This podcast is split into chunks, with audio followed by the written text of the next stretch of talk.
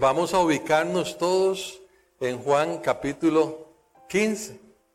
Juan capítulo 15 eh, y vamos a ir estudiando estos maravillosos pasajes bíblicos donde Dios nos da un mensaje tan hermoso, tan maravilloso, que nos va a hacer pensar mucho. Permanecer en Cristo y en su amor. Así hemos como llamado hoy este mensaje. Pueden tomar todas las notas, a apuntar.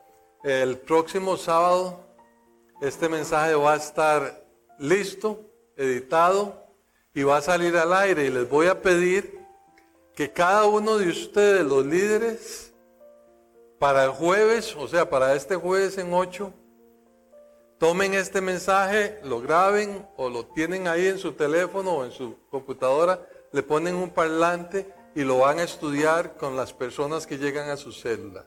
Ahí sí lo van a estudiar, lo van a ir analizando, porque hoy no podemos analizarlo mucho. Pero entonces, del jueves en 8, la célula va a ser este pasaje para que lo reflexionen y lo analicen. Juan 15 del 1 al 7. Vean ustedes el versículo 1 y 2. Dice, el Señor, yo soy la vid verdadera y mi Padre es el labrador. ¿Qué es una vid? ¿Quién me ayuda ahí? ¿Qué es una vid? Vean ustedes. Eh, que me acomode esto. ¿Dónde está? Aquí, así. Ahora sí. Vean ustedes, pónganme en la figurita de la vid. La vid es una planta, es casi que un árbol, tiene todo lo que tiene un árbol. Vean ustedes el grueso que puede tomar, vienen las raíces, el tronco y las ramas. Todo lo de arriba depende de las raíces y el tronco. Ahí es donde está la vida. Yo soy la vid verdadera. Eso es lo que vamos a hablar hoy. Ahora, si hemos llamado este mensaje permanecer en Cristo y en su amor, alguien me dice, es que ustedes los cristianos hablan mucho de amor, pero ¿qué es el amor? ¿Es hablar del amor? ¿O qué es realmente el amor? Y entonces yo les hago una pregunta, ¿cómo se ve el amor? ¿Cómo se expresa el amor? Y hay una ilustración, una enseñanza que dice que el amor tiene manos, pies, ojos y oídos. El amor tiene manos, pies, ojos y oídos. Tiene manos para ayudar a otros. Tiene pies para apresurarse al pobre y al necesitado. Tiene ojos para ver la desdicha y la necesidad. Y tiene oídos para oír los lamentos y las tristezas del infortunado. Así es como se ve el amor. Así es como se manifiesta el amor. Y les voy a contar una historia, una historia pequeñita. Un misionero en la China cuenta la siguiente historia. Una mujer de ese país, de un pueblito de ese país, fue traída al hospital para ser curada, pero su enfermedad resultó que era incurable. Ella ignoraba la condición de su cuerpo, no sabía, ella pensaba que era cualquier mal y que pronto iba a ser restaurada y vuelta a, a su vida normal. La enfermera que la atendía era una cristiana, una hija de Dios. Y le empezó a compartir el plan de Dios, le empezó a hablar de quién es Jesucristo el Salvador. Porque allá en la China se desconocía mucho esto. Entonces, de repente, esa mujer se le alumbraron los ojos y entendió. De primera, entendió, abrió su corazón y dijo, yo quiero entregar mi vida a ese Señor, a Jesucristo. Y no solo eso, sino que tuvo un deseo ardiente como un fuego en su corazón para ir donde sus amigos, vecinos, parientes, allá en la aldea de donde ella venía, a compartirles el mensaje del amor de Jesucristo que recién había conocido.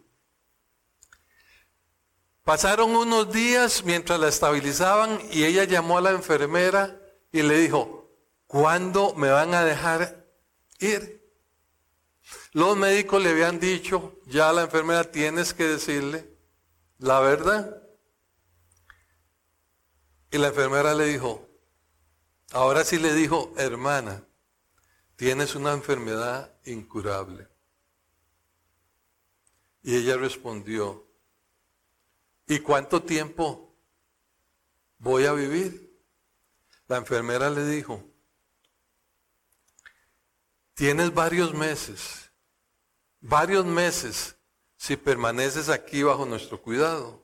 Y le respondió, pero yo quiero ir a mi pueblo a hablar de este mensaje que me hablaste a todos mis vecinos. ¿Qué pasa si me voy? Y le respondieron, tienes unas cuantas semanas. Sin el cuidado que te damos aquí, te quedarían apenas unas cuantas semanas. La recién convertida, pero llena del amor de Dios, respondió, por favor, tráiganme mi ropa, preparen todo, que hoy mismo me voy. ¿Piensan ustedes que me preocupa la pérdida de unos cuantos meses de vida? Cuando en verdad lo más importante es que tengo que llevar este gran mensaje de amor y de vida a aquellos en mi pueblo donde nunca han oído del Salvador y donde sin saberlo están muertos, están perdidos y sin esperanza. Yo quiero ir a mi pueblo y estas pocas semanas de vida que me quedan, dedicarlos a rescatar a muchos para que tengan el gozo que hoy puedo experimentar. Amén. Eso es amor. Y de eso vamos a hablar hoy. Yo soy la vid verdadera, nos dice el Señor. Yo soy la vid verdadera. ¿Cuál es la verdad central de este pasaje? Por favor. Vamos a, leer y analizar la verdad central de este pasaje. La verdad central de este pasaje dice, Jesucristo es la vid.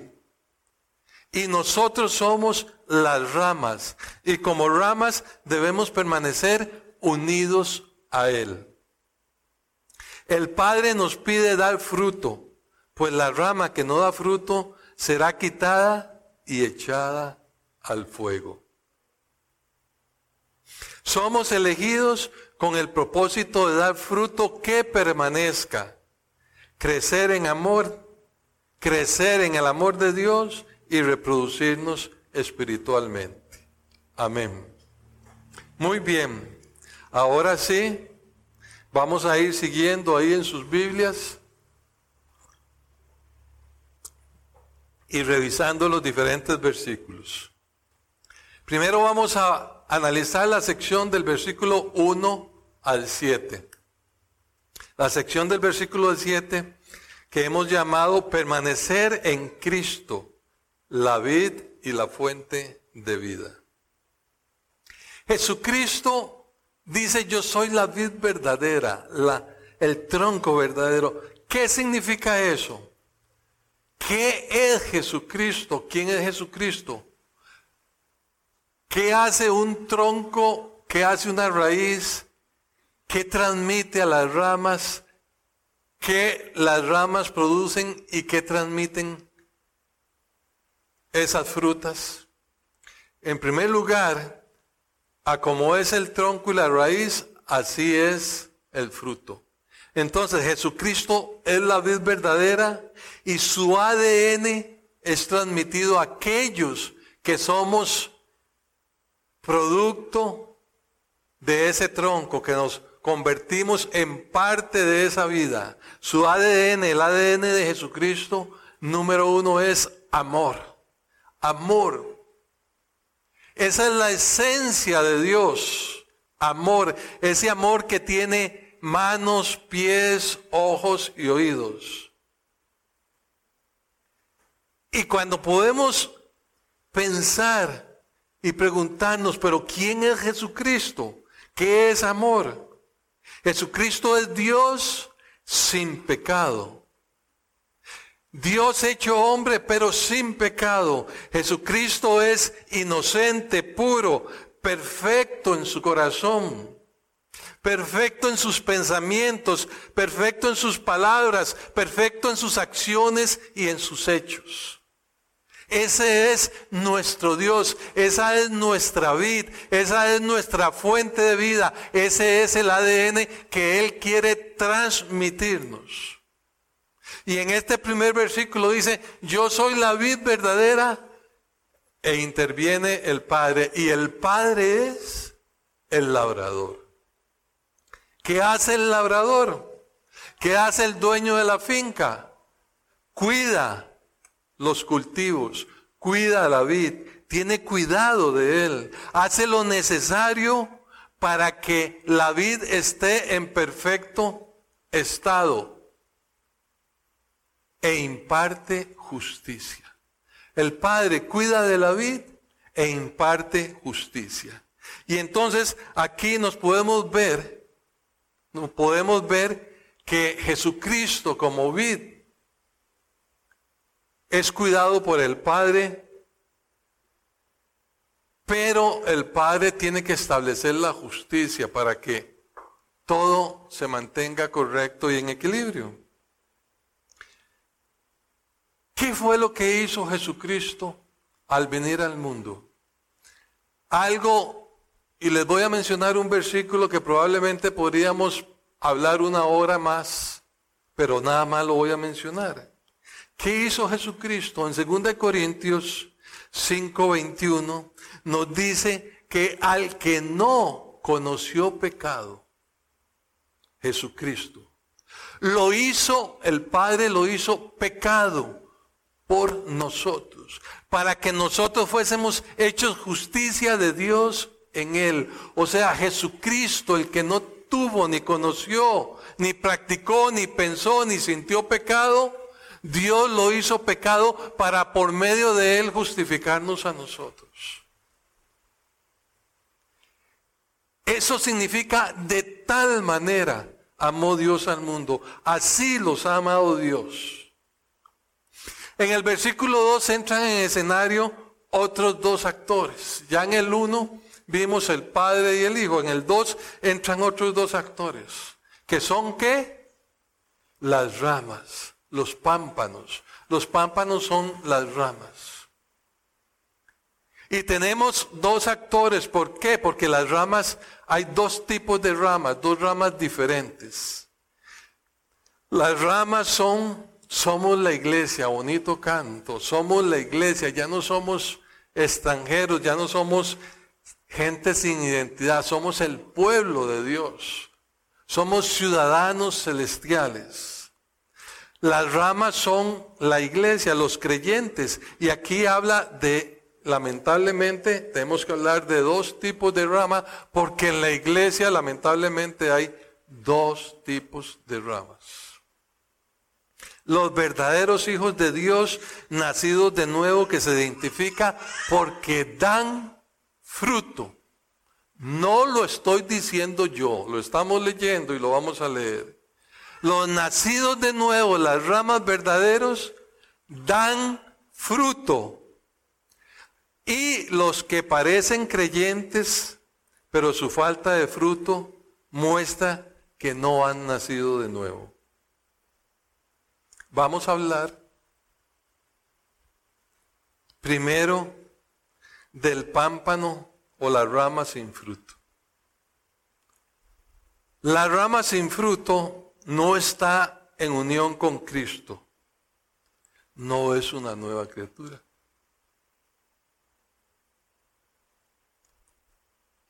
no permanece en Cristo, ni Cristo en él. Y el versículo 4 lo dice muy claro. Lo dice muy, muy claro. Dice que si no da fruto es porque no permanece en la vida.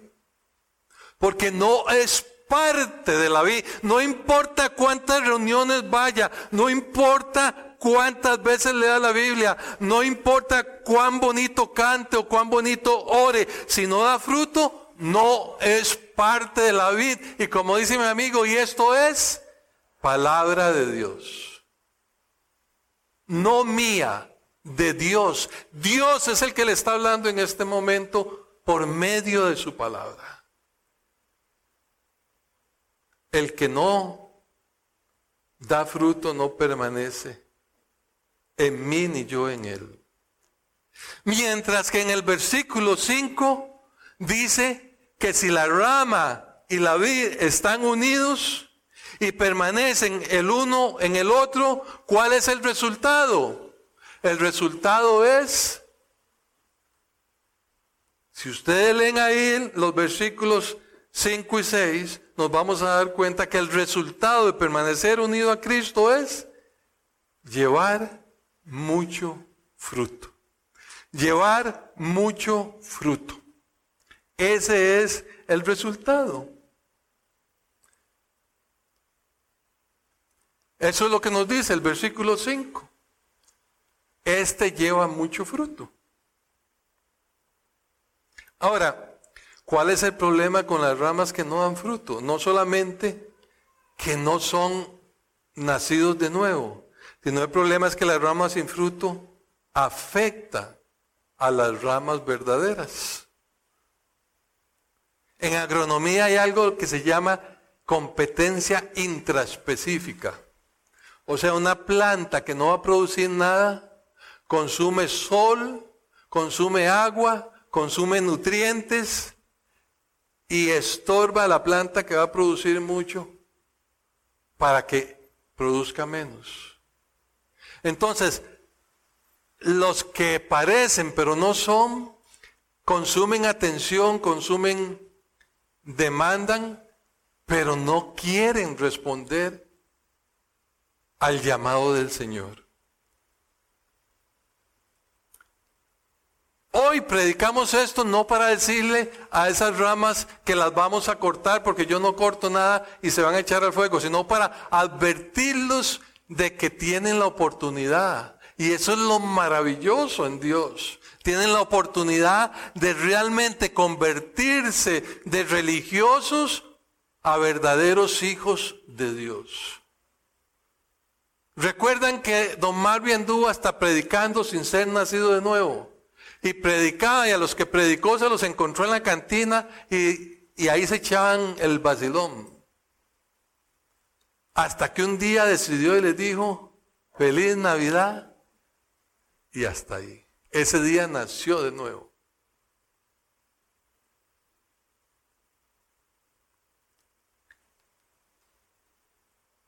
En Mateo 13, Jesús habla de algo, hace eh, en realidad es una analogía la vid y la cizaña. Habla de la cizaña, Jesús habla de la parábola de la cizaña. La parábola de la cizaña, la cizaña es una planta idéntica al trigo, idéntica. Las hojas, el tallo, las, eh, el crecimiento, la forma, todo es idéntico al, al trigo. Pero ¿qué pasa? no produce trigo. No produce trigo, sino que produce malos frutos. Al final lo que va a producir son malos frutos. La rama sin fruto y la cizaña, ambas se les da la misma conclusión. Son quitadas y echadas al fuego. Pero muchachos, hermanos y hermanas, Queridos amigos, la buena noticia es hoy, ahora. Y los que me van a escuchar más adelante, ahora hay tiempo. Hoy es día de salvación. Tiempo para arrepentirse, tiempo para entregarse, tiempo para reconocer que he vivido no como una verdadera rama entregada al Señor. Tiempo para decirle, Señor, quiero entregarte mi vida y ser hecho una nueva criatura y establecer comunión íntima con Cristo. Yo en Él y Él en mí por medio del Espíritu Santo. Y así ser hecho una rama fructífera. Gloria a Dios. Bendito al Señor. Ahora vamos a hablar de las otras ramas. La rama que da fruto. ¿Qué pasa con la rama que da fruto? El cristiano nacido de nuevo la nueva criatura. Dice el Señor en estos versículos que ya ha sido limpiada y purificada por su palabra y por la sangre de Cristo. Al ser hecho una nueva criatura tal como lo dice 2 Corintios 5, 17. De modo que si alguno está, está en Cristo, nueva criatura es está en Cristo. O sea, hay una unión, como una simbiosis. ¿Saben ustedes lo que es una simbiosis? Es cuando un organismo vivo se une con otro y los dos son beneficiados.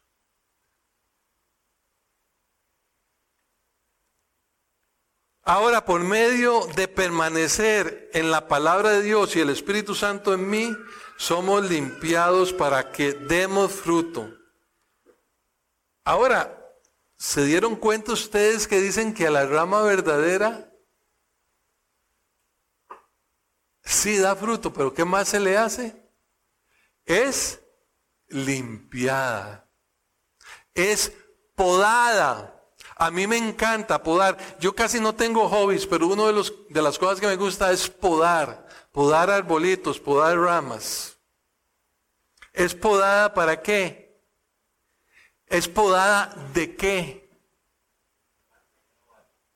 Ah, los que tienen arbolitos y plantas en su jardín deberán de saber. Por ejemplo, hay ramas que de repente le sale un hijo y se va para arriba, para arriba, para arriba. Se llaman, se les dice chupones o, que se van en vicio. Simplemente es un tipo de rama que no va a dar fruto. Entonces la rama verdadera a la cual le nace ese rebrote, hay que podárselo, porque si no ese rebrote le quita todo el alimento, la luz y el agua. Podada de los chupones, podada de las ramas sin fruto, podada de las partes secas y dañadas. Hay que llegar y cortar las puntitas, quitarle lo feo y dejar solo lo que el, el agricultor experimentado sabe que debe dejar.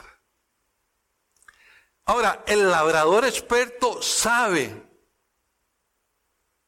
sabe qué es lo que debe de podar, sabe qué es lo que debe quitar para que haya más fruto, pero la mayoría son labradores o jardineros inexpertos. Y entre ellas está mi mamá, que le encantan las plantas, a ella le encantan. Y llego yo, como cada tres meses que la visito, y veo ahí en su jardín árboles muy bonitos, pero yo sé que no van a producir nada. Y le digo, ma, voy a tener que podarle. ¡Ay! No, ¿cómo va a cortar eso usted? Me duele a mí en el corazón esas ramitas tan lindas. Y termina el árbol podado y queda ahí todo pelón, todo feillo. Y a los dos o tres meses vuelvo, mire qué maravilla, ya está dando florcitas, gracias, gracias.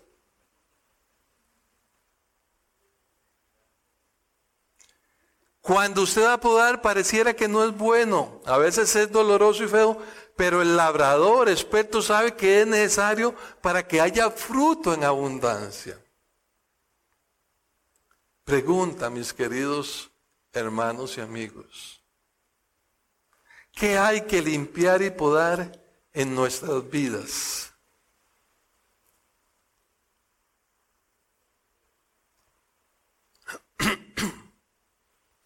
¿Qué hay que limpiar y podar en tu vida?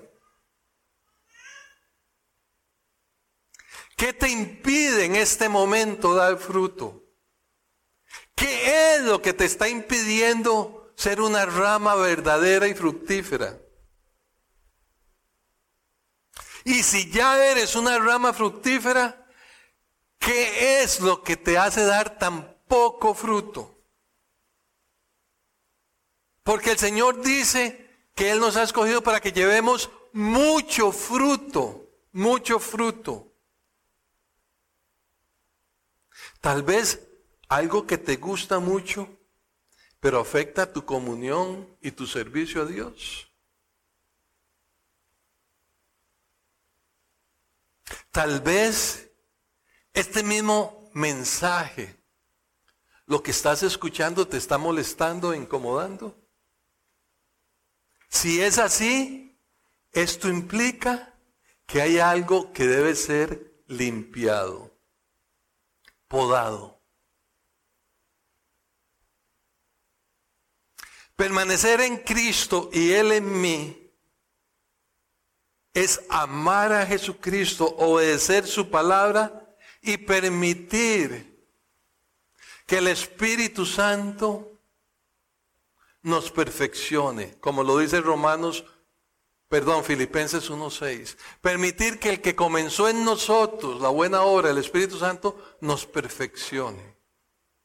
Es Romanos 12.2, permitir no acomodarnos a lo que nos ofrece el mundo, sino permitir que la palabra de Dios transforme nuestra manera de pensar transforme nuestra manera,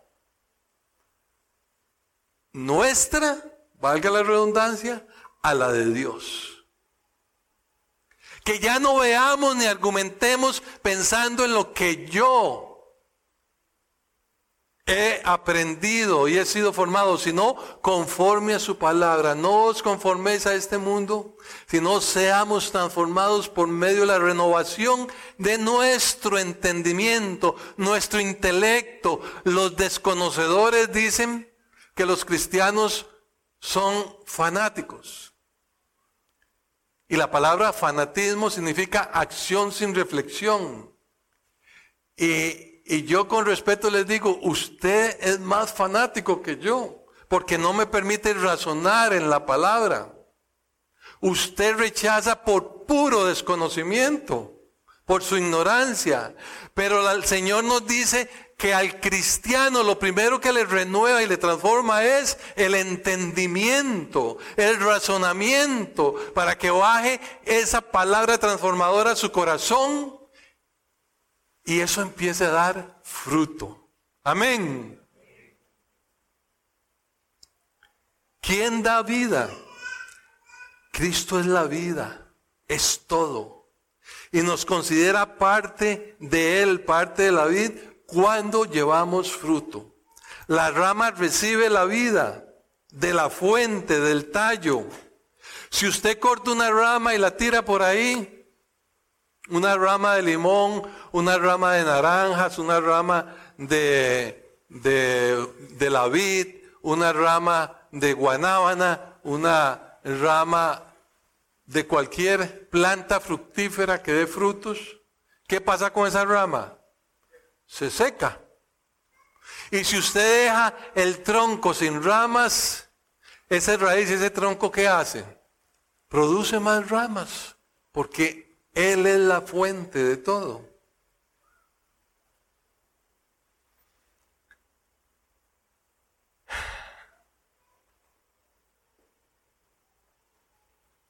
La evidencia de la unión con Cristo es que produzcamos fruto.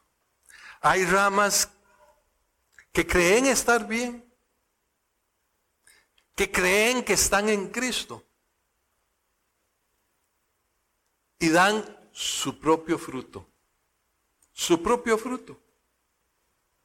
Son moralistas. Dicen, yo no me meto con nadie, si nadie se mete con mí, conmigo, no hay problema. Dicen, de vez en cuando regalo ahí un comestible, la ropa vieja y los zapatos viejos que ya no me gustan, los regalo y siento mi corazón hinchado de generosidad. Vamos para, ahorita mismo salgo yo corriendo y en estos momentos le suplico al Señor que abran el cerro de la muerte, porque si no, en lugar de dos horas y media, tengo que manejar cinco horas para llegar a San José.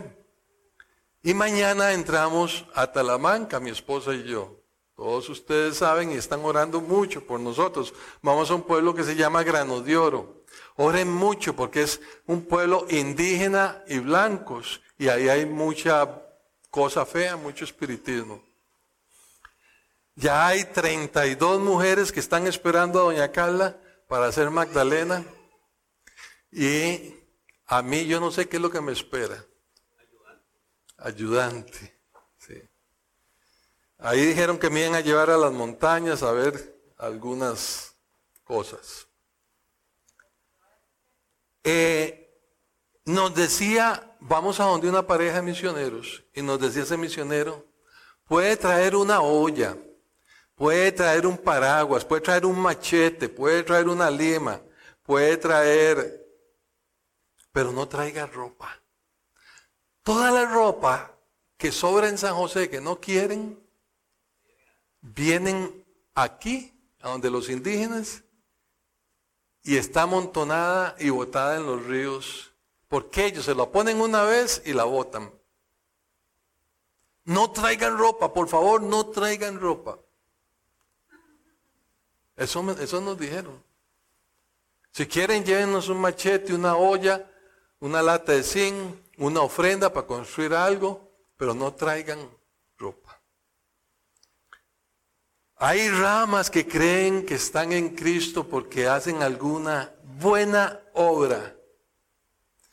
Pero muchachos, mis queridos hermanos y amigos, el buen fruto solo viene de obedecer a Jesucristo y su palabra. Amén. Solo unidos a Cristo y obedeciendo su palabra, tendremos fruto y vida en abundancia. Nos ubicamos ahora en la segunda parte, el versículo 8 al 14. Permanecer en su amor. Permanecer en su amor. Y el versículo 9 nos dice, el amor del Padre y el Hijo. Así como el Padre y el Hijo se aman, el amor de Jesucristo hacia nosotros es con la misma calidad, con el mismo ADN, con la misma intensidad. Y así es como debemos permanecer. El amor del Padre y del Hijo y de Jesucristo hacia nosotros no es un amor emocional, no es algo místico, no es algo romántico, sentimental. No, Jesús ama al Padre y cómo lo manifiesta. ¿Cuál es la manera de manifestar y expresar ese amor? dos formas. Uno, él pasaba horas de horas de horas que orando y estudiando la Biblia. Jesús, el Hijo de Dios, Dios mismo, pasaba horas conversando con su Padre. ¿Por qué? Porque lo amaba. Pasaba horas estudiando la palabra porque se la sabía de memoria. Y segundo, obedecía absolutamente en todo al Padre. Y inclusive cuando le llegaron a ofrecer comida, dijo, mi, mi comida es que qué? Que haga la voluntad de mi Padre. Obediencia, amor, hermanos, es obediencia. Es comunión con el Padre.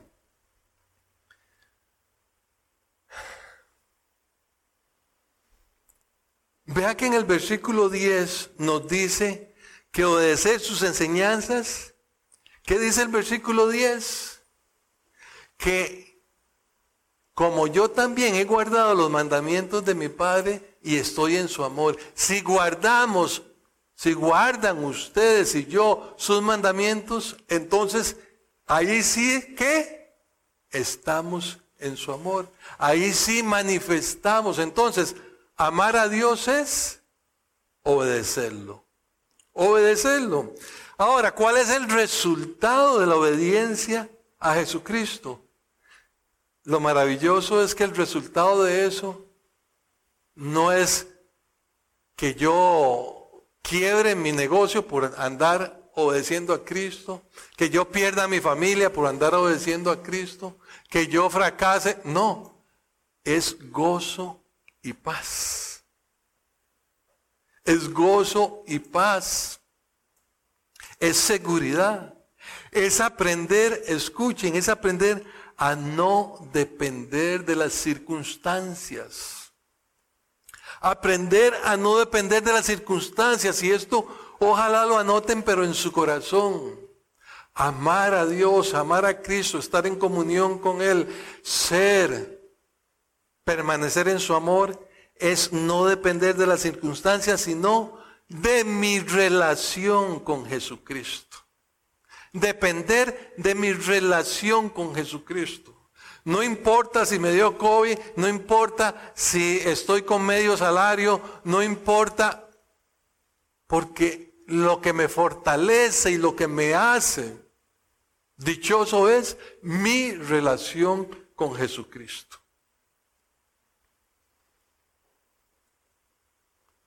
Mi relación con Jesucristo. Y lo maravilloso es que entre más le damos, más Él nos, nos da a nosotros. Quiere tener mucho tiempo para el Señor y tiene tanto trabajo que no le alcanza el tiempo. Pues apártese a orar y va a ver que va a tener más tiempo y le va a ir mejor en su trabajo. Quiere tener suficiente para cubrir sus necesidades materiales, pues sea generoso en la obra del Señor y va a ver que el Señor lo va a bendecir. Ahora, si usted dice, Señor, te doy 10 para que me vuelvas 30, ah, ah, eso no funciona. Es dar con amor, no por necesidad ni obligación, sino por amor.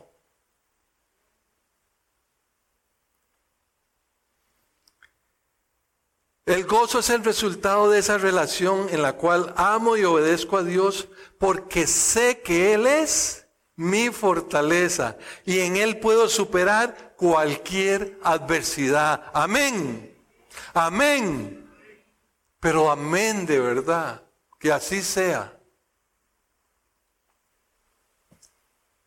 Si usted es rama verdadera, va a decir ese amén como Marvin que no quería soltar el micrófono. Y, bueno, con esa emoción, él tenía ese micrófono así, con una emoción como... Digan amén con el corazón. Díganlo amén con el corazón. Amén. Versículo 12 y 13. ¿Qué es lo que hay que obedecer? ¿Qué es lo que hay que obedecer? 12 y 13. ¿Qué es lo que tenemos que obedecer? ¿Mm?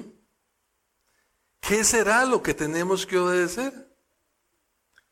¿Cuál es la mayor demanda de Jesucristo? Y, vea cómo insiste una, dos, tres veces. ¿Por qué está insistiendo tanto? ¿Cuál es la mayor demanda de Jesucristo? ¿Ah? ¿Qué dice? Que se amen ustedes, que nos amemos nosotros como, como Él nos ha amado. Como Él nos ha amado, de la misma manera que Él nos ha amado. Esa es la mayor demanda de nuestro Señor Jesucristo, que nos amemos como Él nos ama. De la misma forma, con la misma intensidad, o sea, hasta la muerte. ¿Cómo? Hasta la muerte. Ahí lo dice hasta la muerte. En el versículo 14 lo dice. Hasta la muerte. No, en el 13, perdón. Dice que ponga alguno su vida por sus amigos. Ese es el verdadero amor. Ahora, ¿qué hace usted por sus hermanos? ¿Qué hace usted? por ellos. Por ejemplo, si alguien me quiere mucho, seguro está averiguando si puedo cruzar por el cerro ahora. O me dice, no, Juan, no váyase ya. Tiene que ir a dar todo el vueltón, 100 kilómetros más, porque yo voy hasta Carretera Vieja Tres Ríos.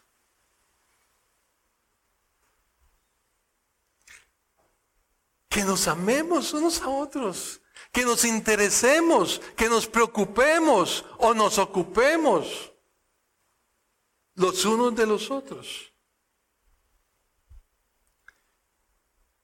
El padre le dije a su hijo que debe, hay un valle precioso, fértil, con grandes repastos, pero que no, que lo están vendiendo muy barato, pero que tiene un problema.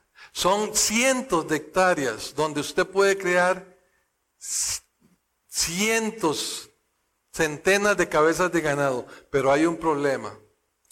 Hay que cruzar una montaña y hacer un camino. Y la mayor inversión es hacer ese camino. El padre le dice a su hijo, bueno hijo, aquí está este tractor, un tractor gigante, un D8, aquí están las motosierras y aquí está este grupo de personas y aquí está este dinero para lo más importante, el alimento de ustedes y la gasolina, para que en cerca de un par de meses ustedes terminen esa carretera. Porque sin esa trocha, sin ese camino, la finca no vale nada. Empiezan a, a trabajar y muy alegres porque han avanzado mucho, hacen una gran fiesta, matan unos cerdos y todo eso, pero iban a, un, a dos tercios de la carretera. De repente en el último tercio empiezan a salir rocas gigantes, árboles, árboles inmensos atravesados por donde debe ir la, la trocha. Y en lugar de ir a kilómetro por día, empiezan a avanzar a 100 metros por día. Y habían hecho una gran fiesta y habían gastado todo el dinero. Faltando unos pocos kilómetros para terminar la carretera, se acaba la gasolina. Tienen muchas rocas de toneladas atravesadas que deben de mover. Tienen muchos árboles gigantes volcados en el camino que deben de cortar. Pero se les acabó la gasolina. Se les acabó la gasolina. Tienen el tractor, tienen las motosierras, tienen todo lo necesario, pero no tienen gasolina.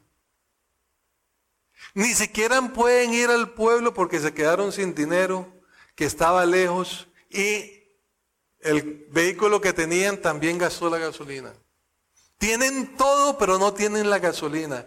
Y entonces empiezan los peones a trabajar, a tratar de mover esa roca que el tractor en una hora la saca del camino y duraron una semana y no la habían movido ni 10 metros. Y tienen todo, pero no tienen la gasolina.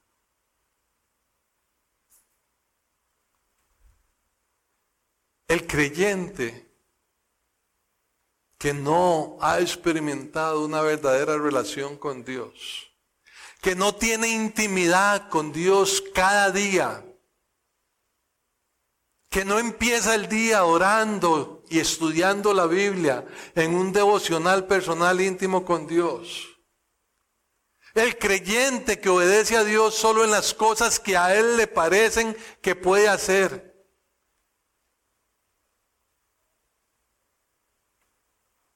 El creyente que no permanece en el amor de Cristo, que no tiene el amor de Dios, empieza a mover esas rocas gigantescas y esos troncos inmensos con una pala y un pico, con un machetito. Y lo único que hace es cansarse, gastarse, frustrarse y darse cuenta que no puede, que no puede ser fructífero en la obra de Cristo. Pero tiene todo, tiene todo, pero no quiere.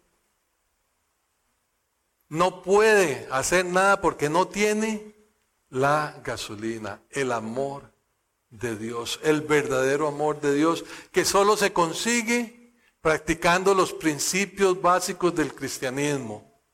Estudiar la Biblia, orar, tener comunión con Él, obedecerlo.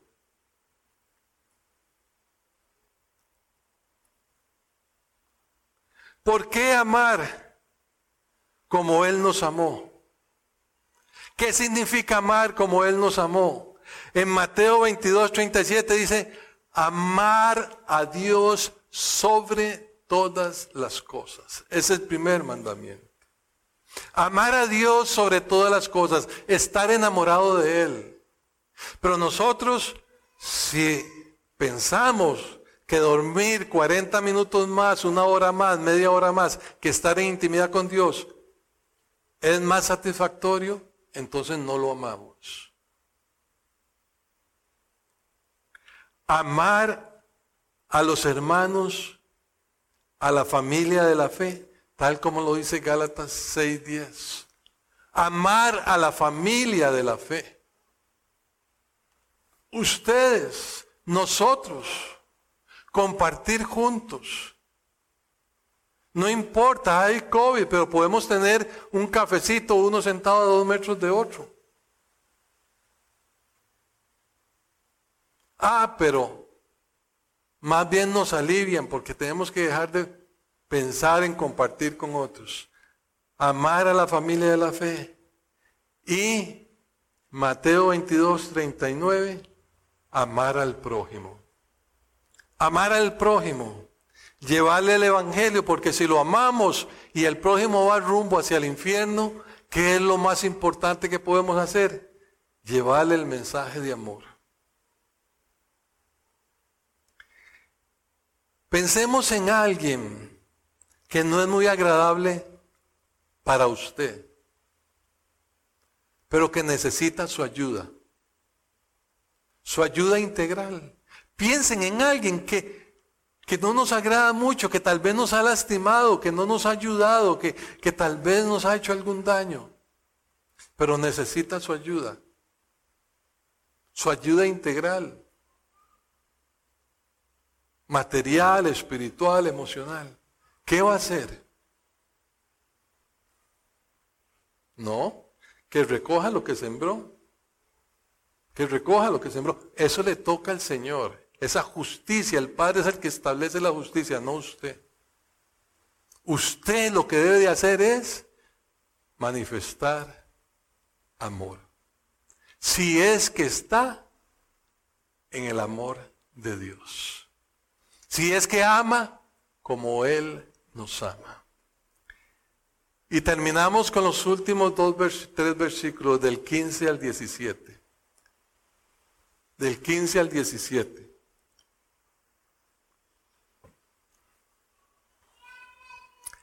escogidos para dar fruto.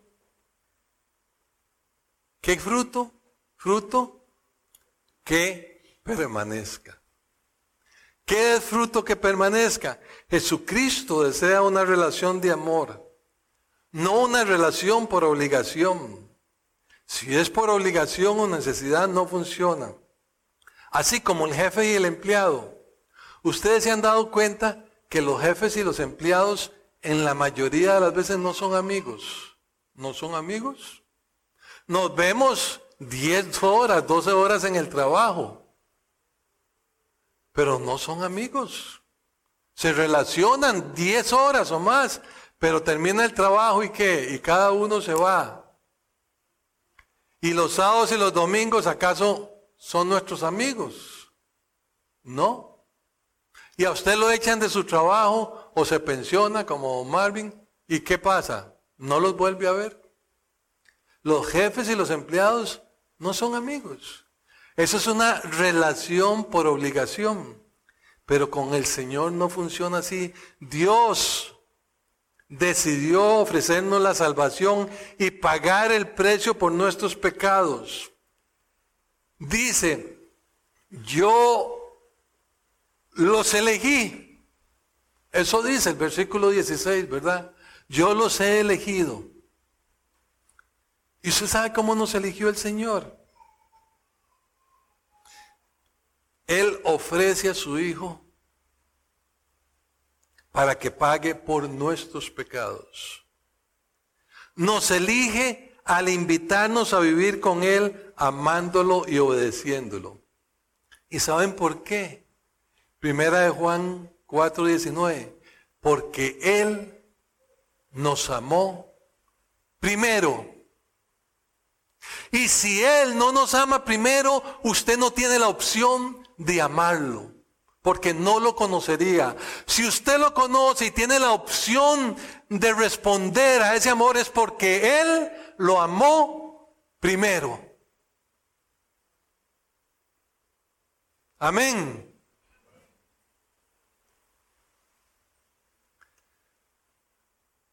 Ahora sí, te toca ahora decidir si lo sigues y lo amas o lo rechazas y sigues al mundo y su príncipe, Satanás. Solo hay dos opciones, o frío o caliente, o negro o blanco. ¿Ustedes saben qué nos gusta la mayoría? Nos gusta estar tibiecitos, tibiecitos. Nos gusta estar tibiecitos. Nos gusta el gris a veces. Pero esa opción no existe. No existe, en la palabra de Dios no existe. La palabra de Dios dice o frío o caliente. Por cuanto estás tibio, te vomitaré, te rechazaré. Si usted cree que está bien como está y no está dando fruto que permanezca, entonces usted está o frío o tibio, que al fin y al cabo es la misma cosa.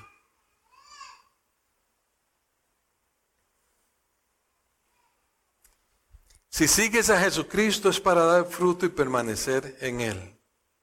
Amar y obedecer al Señor, amar a los hermanos en la fe y amar al prójimo, llevándole y predicándole el Evangelio. Todo esto solo es posible solamente si tenemos la gasolina, solamente si lo amamos a Él como Él nos amó. No como a usted se le ocurra, como Él nos amó. Conclusión, Conclusión y aplicación. Vamos a ver la verdad central otra vez. La verdad central nos dice, tiene tres partes esta verdad central. Jesucristo es la vid y nosotros las ramas. Y como ramas debemos permanecer unidos a Él. ¿Cómo permanecemos unidos a Dios? Concluimos teniendo comunión íntima con Él cada día al empezar el día. Comunión diaria con Él, amarlo y deleitarnos en Él. Es la única manera, es la única manera de estar permaneciendo en Él. Segunda, el Padre nos pide dar fruto, pues la rama que no da fruto será cortada y echada al fuego. El fruto del Espíritu Santo, amor y sus derivados. La Biblia habla de dos frutos, básicamente. El fruto del Espíritu Santo, que es el amor de Dios, la gracia de Dios, la justicia de Dios, la misericordia de Dios, como lo dijo el apóstol Pedro en Pedro 3:18 antes que cualquier cosa crezcan en la gracia, el carácter, las cualidades de Dios y su conocimiento. La gracia y el conocimiento de nuestro Señor Jesucristo. Y el segundo fruto, ¿cuál es? Llevar el Evangelio, predicar el Evangelio. Y eso nos lleva justamente a la última parte. Fruto que permanezca y crecer en el amor de Dios. No podemos tener fruto que permanezca. Dice el apóstol Juan en 2 de Juan 9. Si alguno permanece en las enseñanzas de Cristo, si alguno permanece en las enseñanzas de Cristo, es porque qué? Porque es de Dios. Pero si alguno no permanece y obedece en las enseñanzas de Cristo, es porque ni el Padre ni el Hijo están en él. Segunda de Juan 9. Fruto que permanezca. ¿Cómo se caracteriza el fruto que permanece? creciendo en el amor de Dios y permaneciendo en Él y cumpliendo la gran, la gran comisión. Ganar almas, enseñarlas y enviarlas.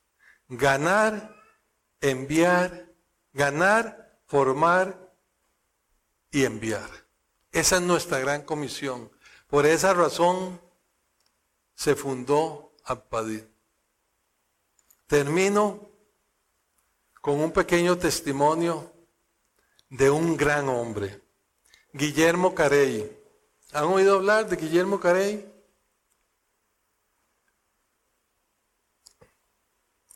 Guillermo Carey era un inglés. Fue el primer misionero a la India. Antes de dedicarse a servir al Señor a tiempo completo, tenía un negocio de zapatería hacía, vendía y arreglaba zapatos. En ese tiempo él empezó su profesión, su trabajo a los 16 años. Él se dedicaba tanto, conoció al Señor y se dedicó a la obra del Señor.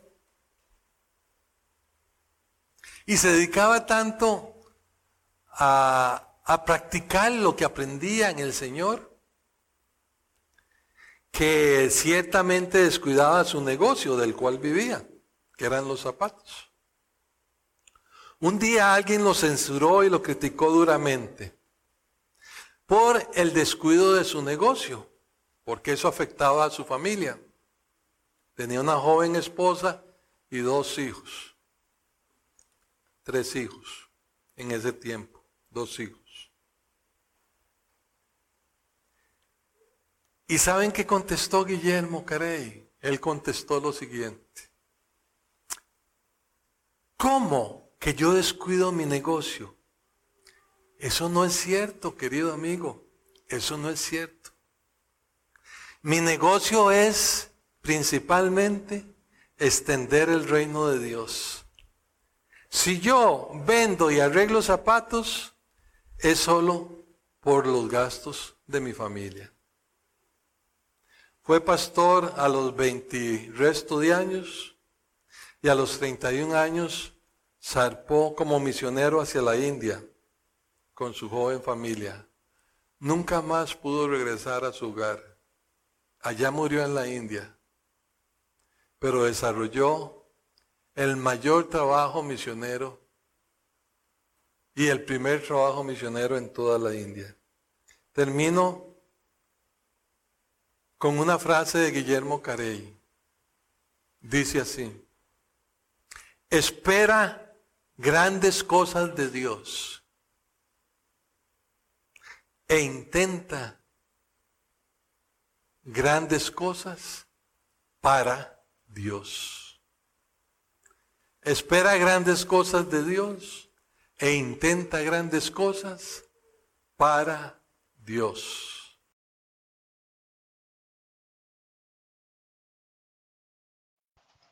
Si te gustó este tema y deseas conocer más de la palabra de Dios, síguenos en nuestras redes sociales y no olvides compartir este podcast para que sea de bendición para otras personas.